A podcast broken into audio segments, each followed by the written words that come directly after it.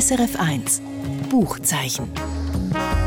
Präsentiert von Exlibris, Ihr Onlineshop für Bücher und E-Books. exlibris.ch Im Buchzeichen geht es heute um mutige Autorinnen, die über drängende Fragen von unserer Zeit schreiben. Die eine ist die russische Schriftstellerin Lyudmila Ulitskaya. In ihrem neuen Buch «Die Erinnerung nicht vergessen» geht es um politische und persönliche Themen. Und die andere Autorin ist die Niederländerin Simone Atangana Bekono. In ihrem Roman Salomes Zorn thematisiert sie strukturellen Rassismus. Herzlich willkommen zu unserer Literaturstammtischrunde euch, wo ich zulasse meiner Kollegin Annette König und meinem Kollegen Michael Lusier. Ich bin Britta Spichiger. Hallo miteinander. Hallo. Zuerst kommen wir zu der Lyudmila Ulitskaya. Sie ist eine russische Schriftstellerin und wird genau heute 80. Sie engagiert sich in der Opposition gegen Wladimir Putin und lebt im Berliner Exil. Michael, du setzt dich schon lange mit Lyudmila Olitskaya und ihrem Werk auseinander. Sag uns doch gerade zuerst, was dich so fasziniert an ihr. Also es ist der Mut, den du erzählt hast, dass sie wirklich seit vielen, vielen Jahren auf den Putin aufmerksam gemacht hat. Mhm. Auch weil sie es kennt. Sie kommt aus der Zeit von Brezhnev, aus der Zeit von der Stagnation. Sie weiß, was es bedeutet, wenn Unfreiheit herrscht in einem Land. Und sie hat mir dann auch mal gesagt in einem Interview, dass sich das eigentlich zu seiner Zeit noch verschärft hat. Weil beim Brezhnev oder so, bei diesen Leuten hat man wenigstens noch eine gewisse Ideologie gehabt. Die sind berechenbar gewesen. Beim Putin ist es einfach nur der Geheimdienst. Mhm. Und das hat mich wirklich sehr fasziniert. Dazu ist sie einfach eine grosse russische Erzählerin in bester Tradition mhm. und schafft über ihr Land, über ihre Erinnerungen, über all das, was halt für sie in ihrem Leben wichtig ist. Erinnern, das ist gerade ein gutes Stichwort. Ihr neues Buch, das ist der zweite Band von ihrer autobiografischen Prosa und es heißt die Erinnerung nicht vergessen. Wie muss man diesen Titel verstehen? Ja, vielleicht auf zwei Arten. Das eine ist persönlich. Ganz offenbar bekommt sie langsam ein kleines Problem mit dem Gedächtnis und möchte für ihre Kinder und für ihre Nachfahren einfach das alles aufschreiben, was sie erlebt hat. Und das macht sie ja in dem Buch. Sie erzählt mhm. von ihrer Familie, von ihrer, sogar von ihrem Körper, von ihrer Vergangenheit, von all dem, was sie erlebt hat. Und das andere ist eine politische Geschichte. Ähm, es sind Essays. Es sind, äh, also, Prosatexte, die nicht ein Roman sind, wo wirklich ja, halt einfach Essays sind, halt also Aufsätze sind sozusagen. Und da geht es um, um Memorial. Das ist die Organisation, die die Erinnerung festhält an die stalinistischen Verbrechen zum Beispiel. Und die ist unter Putin kürzer verboten worden. Das heißt, es geht auch darum, an das zu erinnern, was politisch gelaufen ist in Russland und was politisch läuft heute. Du hast gesagt, sie schreibt über alle möglichen Themen, eben ja, das, was du gerade erwähnt hast, persönliche Notizen über Familie, Herkunft, über ihren Glauben, Körper und seine Narben, eben bis zu den aktuellen politischen und ökologischen Fragen. Gibt es denn in dieser Vielfalt irgendein Thema, das dir jetzt speziell ist bleiben hängen? Gerade zuallererst, einer von den ersten Aufsätzen heißt «Mein Name» und da geht es um ihren Namen Ludmilla. Mhm. Und sie sagt dort ganz am Anfang von dem Aufsatz, wo ganz Haufen andere Themen noch hat, ähm, sie hätte nicht das Gefühl, dass sie so heißt wirklich. Sie hätte nie das Gefühl gehabt, dass sie äh, Ludmilla heißt. Sie findet dann auch aus, also es muss irgendein Onkel gewesen sein, der in dieser grossen Familie auftaucht ist. Der ist zwar erst 15 gewesen, hat sich aber vom Dorf in ein Mädchen verliebt und das hat Ludmilla geheißen und darum hat sie dann, wo dann gerade auf die Welt kam, ist den Namen verpasst bekommen. Aber es hat noch einen weiteren Aspekt. Sie ist jetzt 80, sie ist nicht mehr so zweig und vielleicht geht es auch irgendwann einmal aufs Ende zu und sagt, nächstens mit ihm wahren Namen erfahren. Und das geht wiederum zurück auf eine Legende, die sie irgendwo aufgeschnappt hat, dass in dem Moment, wo man übergeht, wo man stirbt, wo man ins Jenseits kommt, dass man dann den eigentlichen Namen von sich selber erfährt. Und sie ist hm. gespannt darauf, wie sie eigentlich wirklich heißt. Das ist jetzt einfach eine Geschichte. Schöne Geschichte, ja. Heißt aber auch, dass zum Beispiel spirituelle Themen eine große Rolle spielen bei ihr, ihre jüdische Herkunft, ihre Zeit als christliche Gläubige auch. Dann gibt es eine Zeit, wo sie ähm, Anthroposophin war und so Sachen. Und gleichzeitig ist sie aber Naturwissenschaftlerin und die zwei Pole haben sie die ganze Zeit begleitet im ganzen Leben. Es kommt auch vor. Es gibt aber noch ganz viele andere Sachen. Also. Schreibt sie auch darüber, was Literatur bewirken kann? Nein, über das hat sie wenig geschrieben. Sie, ich glaube, ich habe sie auch nie so empfunden, als dass sie wirklich das Gefühl hat oder von dem Standpunkt aus schafft, dass sie mit der Literatur etwas erreichen kann oder dass sie mit der Literatur ähm, etwas kann bewirken kann. Natürlich ist sie eine aufrechte Person und sie möchte gerne das beschreiben, was sie ist und das, was ist, aber sie ist Realistin genug, dass sie sieht, in ihrer Heimat ist die Unfreiheit und auch irgendwo der Wille zur Diktatur, sage jetzt einmal, so ungefähr, es ist schwer zu beschreiben, was, was genau ist, aber der, der Weg raus aus dieser Diktatur rein zur Freiheit, der ist ganz schwer zu kriegen und mit Literatur kaum. Vielleicht kann man sagen, dass die Literatur ein Gegengewicht ist zu der Realität in Russland, anders als bei uns, weil dort kann man wirklich denken, da kann man wirklich aufmachen und, und Sachen sagen und Sachen erleben, mhm. wo man im richtigen Leben mhm. nicht kann. Insofern bewirkt jeder Schriftsteller etwas in Russland, wenn er etwas erzählt, wo nicht ist. Du, wir haben es vorhin gesagt, sie ist eine ganz entschiedene Putin-Gegnerin. Was spürt man denn jetzt von dem äh, bei dieser Lektüre von dem Buch? Also mal das Grundsetting. Das Buch, man muss Folgendes wissen, sie ist vor einem Jahr auf Berlin gekommen. Also wo der Krieg angefangen hat, ist sie gegangen. Mit ihrem Mann, lebt jetzt in einer Zweizimmerwohnung, noch in Berlin. Ich habe das Gefühl, die gehört ihnen. Die haben sie schon vorher gehabt, ich bin nicht ganz sicher. Mhm. Vor allem leben die jetzt dort. Und sie sind allein. Und natürlich ist sie sehr dankbar dafür, dass sie nicht mehr muss in diesem Regime sein dass sie auch nicht mehr gefördert ist, was sie vorher war. Aber auf der anderen Seite ist sie so verloren. Sie kann nicht Deutsch, sie kann wirklich nur mehr Russisch. Und sie hat dann auch in dem Gespräch, das ich kürzlich mit ihr hatte, gesagt, jedes Müsli hat ein Loch. Ich will zurück auf Moskau, aber ich, kann, ich finde mein Loch nicht mehr. Oder? Ich kann mhm. dort nicht mehr zurück. Mhm. Also einmal die persönliche Betroffenheit von der Situation spürt man. Das Inhaltliche das ist schon lange ein Thema gewesen. Sie hat Putin immer kritisiert, eben wegen der Geheimdienstgeschichte, mhm. wegen, der, wegen der persönlichen Macht, die er anhäuft, weil er immer weiter weg von der Realität geht und durch das gefährlich wird, dass er in einer Tradition vom Zar steht, auch vom Stalin steht und von diesen Machthabern steht. Das ist aber alles nicht neu, das hat sie immer schon gehabt. Was jetzt wirklich neu ist, ist, dass sie es persönlich ganz unmittelbar betrifft. Mhm. Durch den Krieg auch. So, sozusagen die Einsamkeit im Exil. Genau. Vielleicht, wenn man, wenn man einen Artikel nimmt, wo ganz wichtig ist, es gibt einen Artikel, wo sie individuelle Freiheit und der Totalitarismus, das Verhältnis anschaut. Und da erzählt sie natürlich sehr, sehr viel. Und wenn man sie darüber fragt, wie sie denn versucht hat, frei zu sein in der Zeit, wo es Totalitarismus gab, hat, hat sie gesagt, das ist unmöglich, das kannst du nicht sein, das kannst du höchstens innen noch leben. Und das geht dann noch weiter. In dem Moment, wo die Freiheit gekommen ist, hat Russland keine freien Leute gehabt. Und durch das ist die Freiheit auch wieder verroten. Mhm. Du hast jetzt ein paar Mal gesagt, eben, was sie dir im persönlichen Gespräch erzählt hat. Sag uns doch ein bisschen, wie war das, die persönliche Begegnung mit ihr? Also ich glaube, ich habe fünf Stück gehabt. Mhm. Und sie gehen immer gleich. Sie kann, wie gesagt, sie kann nicht Deutsch und hat auch mhm. Scheu davon, Englisch zu reden oder irgendetwas. Also sie steht dann einfach dort und sagt auf Russisch «Guten Tag» und ich stand dann dort und sage auf Deutsch «Guten Tag» und dann schauen wir uns an und dann ist immer zum Glück die Ganna Maria Braungart auch noch dort, das ist ihre Übersetzerin, literarisch wie eine Dolmetscherin im Gespräch. Mhm. Und die macht das dann eigentlich. Und dann habe ich immer so eine Situation... die bringt euch zwei zusammen. Ja, die bringt uns zwei zusammen und, und das hat schon eine, das ist also tiptop eingespieltes Trio. Also, und die macht das auch mhm. perfekt. Also, mhm. da kannst du wirklich einfach das rausschneiden, wo, wo Ganna Maria Brangard auf Deutsch sagt und dann drüberlegen über das Russische und es geht meistens auf. Mhm. Und man hört auch, dass die Wörter übereinander stimmen. Also das ist tiptop. Aber ja, eindrücklich ist natürlich schon die, die Person, die tiefe zugänglich ist sie auch. Sie ist sehr zugänglich, sie ist humorvoll und ähm, sie mhm. sucht auch immer den Blickkontakt und will wissen, ob man etwas verstanden hat oder nicht. Mhm. Lacht sehr viel hat eine Stimme wie jemand, der 100 Jahre geraucht hat und das ist auch sehr attraktiv. Also es, ist, es ist toll, mhm. ihr zu begegnen. Ich habe eine alte Lebenserfahrung.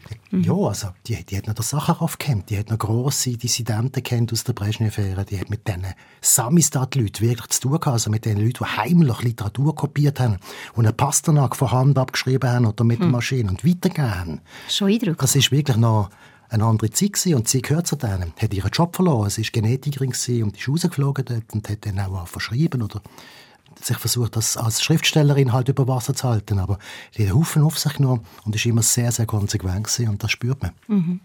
Ich denke, du solltest schon mal fünfmal zu ihr anreisen. Ja, ich würde mich sehr freuen, ja. Jetzt ist sie für mich besser erreichbar. Ich habe sie einmal interviewen, da war sie noch zu Moskau und das war Corona und da hat man mit diesen Kopfhörern und diesen Headsets und sie hat das nicht gehabt. Das heißt, sie hat einfach geredet und dann ist wieder ein Echo gekommen und gleichzeitig die Frau in Berlin und ich dort zu Basel und das ist nachher zum Schneiden recht Das vergiss ich auch nicht mehr. Vergiss ich auch nicht mehr. Du hast jetzt so lebendig von dieser Frau erzählt, von dieser Ludmila Ulitskaya. Man sieht sie vor sich. Und gleich, wenn jetzt jemand sie gar noch nicht kennt, wie ist das Buch für jemanden zum Lesen, wo jetzt eben vielleicht äh, sie erst lernen kennen Wie findet man am besten den Zugang zu ihr? Dann würde ich das nicht über das Buch machen. Mhm. Dann würde ich das Grüne Zelt empfehlen. Das ist ein Roman, fängt an, das ist ein großer russischer Roman, eine grosse Erzählung. Fängt an mit dem Stalin seinem Tod. Da hat es Millionen Leute auf der Straße, ich übertrieben, aber es gibt einen riesen Druck. Es ist ein, kein Fest, es ist eine große Trauer, mhm. aber es ist trotzdem irgendwie komisch und es erzählt nachher die ganze Zeit von der Stagnation bis, bis, bis zum Ende der Brezhnev-Ära als Familiengeschichte, als Geschichte von ihren Freunden, von einem Freundeskreis, wo alle leiden unter dieser Zeit und unter dieser Unfreiheit. Und dort erinnert es einem an Dostoevsky oder an die großen mm, russischen Erzähler. Mhm. Oder ich würde mit so etwas am Anfang, das ist viel mhm. besser als die die autobiografische mhm. Prosa, die sie da schreibt. Aber wieso würdest du mit dem anfangen, einfach äh, für überhaupt ein grosses Bild zu bekommen? Zum, zum einfach auch Dimension von dieser Schriftstellerin mitbekommen. Das sind mhm. einfach sehr, sehr gute Texte, aber die könnte man auch in der Zeit lesen oder neu, weißt? Mhm. Ähm, und das, das funktioniert auch. Das, ich kann das sehr wohl empfehlen, sonst würde ich es nicht bringen. Aber wenn man sie nicht kennt, würde ich wirklich mal mit einem grossen Roman anfangen. Mhm. Jakobs, die Jakobsleiter, da geht es immer ein Vater, der im Gulag war, Großvater, pardon, der im Gulag war. Dreimal sogar. Sie mhm. haben mir übrigens ein Foto gezeigt von dem, der hängt dort an der Wand. Und zwar Ströflingsfoto von vorne und von der Seite. Mhm. Also das sind die Geschichten, die sie wirklich zu erzählen hat und die sie in einer Romanform kann bringen und die zwei Romane, Jakobsleiter und das grüne Zelt, das würde ich anfangen mit dem. Und dann kann man eben nachher vielleicht in einem nächsten Schritt das Buch äh, lesen, wo wir jetzt heute gerade reden darüber, von der Ludmila Olitskaya, «Die Erinnerung nicht vergessen». Finde ich übrigens auch einen sehr schönen Titel. Mhm. Erschienen ist das Buch im Karl-Hanser Verlag, 192 Seiten lang. Wie gesagt, die Grande Dame von der russischen Literatur, kann man glaube sagen, die heute ihren 80. Geburtstag feiert. Ihr neuestes Buch vorgestellt heute von Michael Lusier. Die hören die Sendung Buchzeichen und wir kommen jetzt zu einem Buch unter einer Autorin, die auch kein Blatt vor den Mund nimmt. Die Autorin ist die Niederländerin Simone Atangana Bekono. Ihr Roman, der erste, sie ist noch ein bisschen unerfahrener wahrscheinlich, wenn der Tulitskaya, heisst Salomes Zorn. Die Simone Atangana Bekono ist 2020 zu einem der literarischen Talente der Niederlande ernannt worden. Was kannst du uns über sie erzählen? Also es ist eben eine ganz junge Stimme in der Gegenwartsliteratur aus den Niederlanden. Sie hat äh, Creative Writing studiert und dann auch abgeschlossen mit einem Gedichtband, wo man ausgezeichnet hat. Und äh, eben, sie ist äh, viel beachtet worden. Man hat sie sogar als das literarische Talent vom Jahr gefeiert. Mhm der grössten Tageszeitungen überhaupt dort. Und äh, ja, jetzt kommt ihr erstes Debüt raus in einem Roman. Wie bist du auf sie gekommen? Ich habe immer ein bisschen das Auge auf junge Debütantinnen und Debütanten. Und äh, im Moment sind ganz viele neue Stimmen zu hören. Und eben aus den Niederlanden ist mir das bis jetzt so noch nie begegnet. Und eben eine von diesen neuen Stimmen ist Simone Atangana Bekono, Salomes Zorn. Um was geht es in dieser Geschichte? Also es ist eigentlich eine Coming-of-Age-Geschichte von einer jungen Frau, die so ihren Platz im Leben finden muss. Und äh, sie ist herausgefordert, weil sie gemobbt wird wegen ihrer Hautfarbe. Also es geht in diesem Buch um den Umgang mit strukturellem Rassismus. Also wie kann man erwachsen werden, wenn man sich in seiner Haut immer fremd fühlt und immer ausgrenzt wird? Wie nimmt man sich den Raum, der einem zusteht? Das ist ja ein Thema, das in letzter Zeit relativ oft kommt. Was macht speziell das Buch? Oder wie setzt sie das um? Also das Spezielle ist schon mal im Titel der Salomes Zorn. Also es geht um eine unglaubliche Wut von der Protagonistin. Und dann ist das Setting hier ergänzen nochmal ganz besonders, weil die 16-Jährige tickt irgendwann mal aus, wo sie ständig behelligt wird, also aufs, auf, aufs Wüsteste quält von Mitschülern. Und mhm. sie packt so einen und drückt nach Boden, schlägt auf ihn drauf, äh, bis er ein Auge verliert. Das hat natürlich Folgen und äh, sie muss ins Gefängnis, also in, in die Jugendstrafanstalt für sechs Monate. Und das ist der Rahmen von der Erzählung. Also sie, die, die sechs Monate werden abgebildet, eigentlich so praktisch wie ein Bewusstseinsstrom, wo sie darüber sinniert, was ist in ihrer Vergangenheit alles passiert, mm, wo sie nach, wo sie Zusammenhänge sucht. Was ist aus dieser klavierspielenden jungen Frau oder dem Mädchen geworden, wo immer alles gemacht hat, was man von ihr hat äh, gefordert, wo alles geschluckt hat, wo dann plötzlich so wütig wird, auch verbal austickt. Also da, da da wird sie richtig vulgär, wenn man sie angreift oder? Und, mhm. und packt Gegenstand und schlägt sie an die Wand. Wie hätte das so weit können kommen? Und wie kann ein Mensch jetzt aus dieser Wut wieder herausfinden? Weil, äh, wenn die Wut vielleicht eben nicht pubertären Ursprung hat, sondern eben den Ursprung von einer konstanten Unterdrückung. Mhm. Mhm. Hat sie eine Lösung? Oder wie, wie, wie kommt sie dort weg aus dieser Wut? Also es ist ganz interessant, wie sie in dieser Jugendstrafanstalt ja immer wieder austickt. Und sie hat so einen Therapeut, der ist äh, interessanterweise in einer Reality-TV-Show auftreten als Afrika-Kenner. Also einer von diesen äh, möglichen Zuschauern, die eben äh, wegen Exotismus nach Afrika reisen und das so großartig finden. Und für sie ist er der Inbegriff vom Rassismus. Personifizierung. Personifizierung. Und die trüllt fast ab, ausgerechnet mit dem muss ich jetzt über meine Wut reden, über meinen Zorn. Mhm. Und sie lädt das auch an ihm ab. Und die zwei nähern sich an und sie realisiert plötzlich, er ist, er ist nicht so ignorant, wie er vielleicht mag erscheinen. Das hat natürlich auch mit dem äh, Medium TV zu tun oder mit, mit, mit diesen Stereotypen und diesen Vorurteilen, die Hinz und Kunz eben eigentlich in sich hineintreibt, wenn sie mhm. bei so TV-Shows einfach rausplappern, was sie gerade denken. Und äh, so merkt sie eben, er ist schon differenzierter und sie fangen über das an reden und ähm, er fragt sie auch, ja, wieso hat dein Vater nichts unternommen gegen das Mobbing in der Schule? Und äh, dann reflektiert sie natürlich. Das lässt sie dann gleich zu, reflektieren und nicht einfach nur körperlich dieser Wut und dieser, dieser Frustration Ausdruck geben. Das macht sie einen Prozess durch. Ja, also sie macht einerseits einen Prozess durch, andererseits ist sie auch eine junge Frau, die ein Leben lang immer gelesen hat, die sehr gut in der Schule war, mhm. die eben schon von Natur aus reflektiert, die daheim auch angehalten worden ist, sich selber in Frage zu stellen und die Umwelt. Nur hat der Vater, ähm, er stammt ursprünglich aus dem Kamerun, er hat gedacht, ruhig haben, Rechenschaft, also äh, rechtschaffen zu sein, sein, mhm. äh, nicht mucksen, arbeiten, dann kommt alles gut. Und dann irgendwann hat er gemerkt, bei meiner Tochter kommt überhaupt nichts gut, also ein Punching Ball, ein Boxsack an, die Wut dort reinmanövrieren, mhm. Schlag rein, so, so wie wenn du dort mit die Türe würdest schlagen. Das Ventil. Das erledigen, oder? Und dann nimmt sie das wie auf, verinnerlicht sie das und ich meine, irgendwann ist es fast voll. Mhm. Und bei ihr ist das dann einfach sehr dumm gelaufen. Oder? Aber äh, die, die, die Strafe ermöglicht eigentlich, dass sie wie auch merkt, wenn ich aus dieser Wut will, muss ich mich zuerst mal zu dieser Wut bekennen. Also ich muss sie akzeptieren, ich muss die Ursachen anschauen und ich muss anstehen. Wie ist es denn geschrieben? Also ist, du hast gesagt Flow, oder? Aber es wird ja wahrscheinlich nicht... Äh 300-seitige Wutstrahl sein. Nein, nein, nein. Es ist ganz verschieden. Zum einen sind es eben äh, sind es Gedanken, die sie hat, Erinnerungen. Dann ist es sehr deskriptiv, manchmal fast lyrisch. Also mhm. sehr gute Bilder hat sie, wenn sie so beschreibt, wie sie sich fühlt, wie wenn sie im flüssigen Zement äh, festsitzt, wo eben schnell hart geworden ist, bevor sie rauskommt. Ähm, mhm. Dann wiederum ist es sehr dialogisch, also wenn gerade auch mit dem äh, Therapeut und dann wird halt äh, die Sprache ein bisschen grobschlag, vulgär, also es wird eine Jugendsprache. Überhaupt die, die Mädels dort in der äh, Strafanstalt, die sind auch ganz eigen, das ist ein Umgangston und den kann sie auch sehr gut überbringen. Mhm. Und was bewirkt jetzt das in dir als Leserin?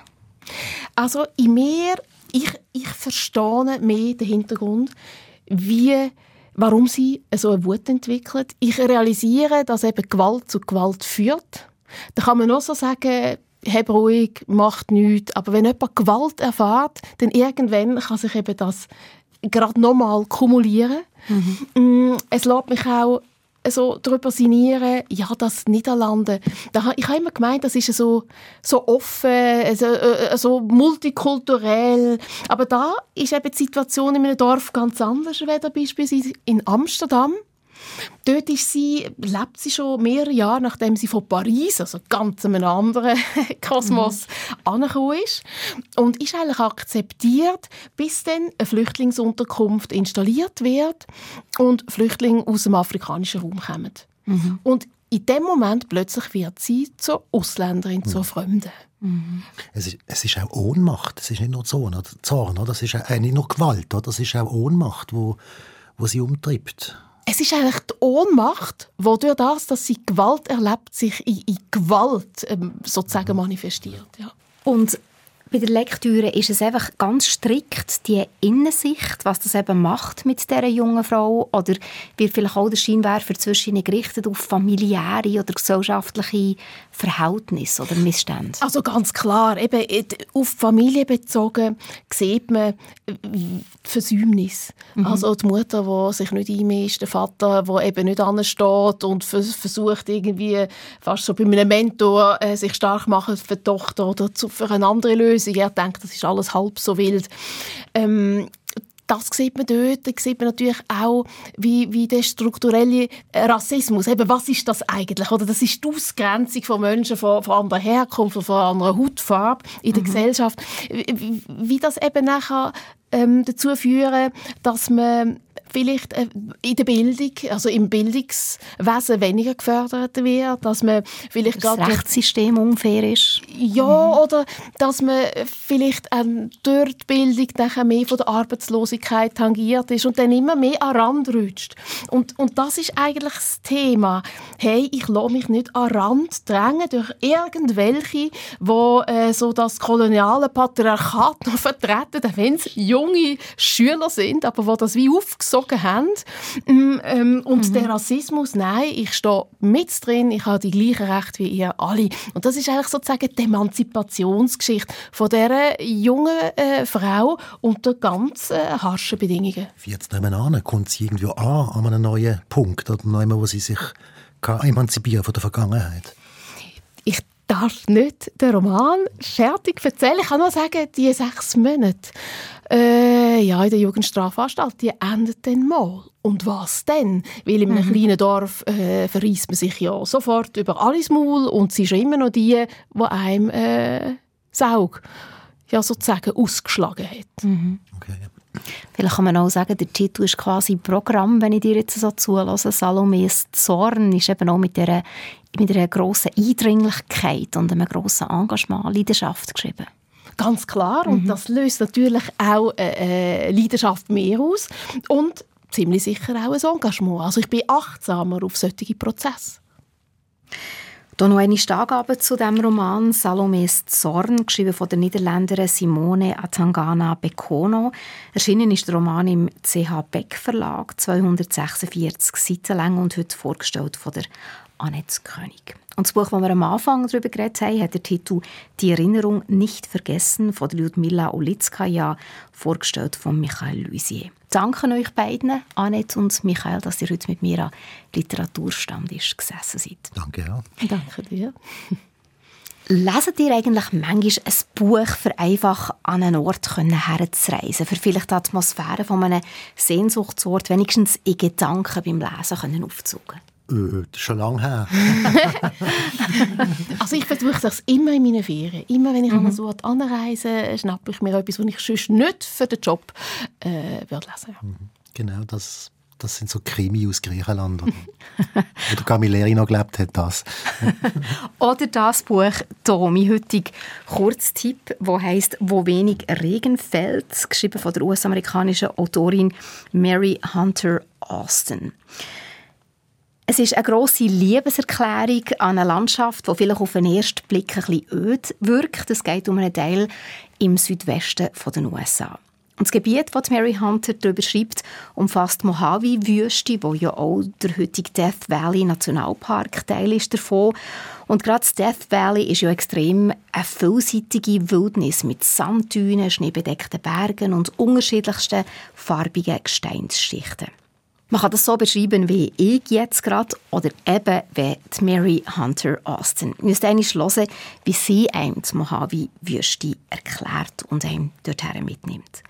Es gibt Berge rund, stumpf, verbrannt, aus dem Chaos herausgepresst, chromgelb und zinnoberrot bemalt, bis zur Schneelinie aufragend. Zwischen den Bergen liegen hochlandartige Ebenen voll unerträglichem Sonnenglanz oder schmale Täler im blauen Dunst. Die Oberfläche der Berge ist gestreift von verwehter Asche und schwarzen, witterungsbeständigen Lavaflüssen.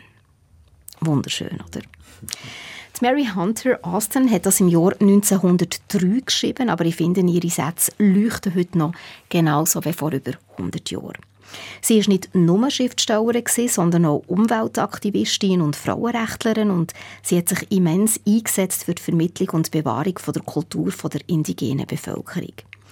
Ich finde sehr zu Unrecht ist das, was sie geschrieben hat, heute praktisch vergessen und umso schöner hat jetzt der Verlag Jung und Jung die Hommage an Teil vom US-Südwesten neu herausgegeben. Es ist eine Mischung aus Landschaftsbeschreibung, Reisebericht und persönlichen Erfahrungen.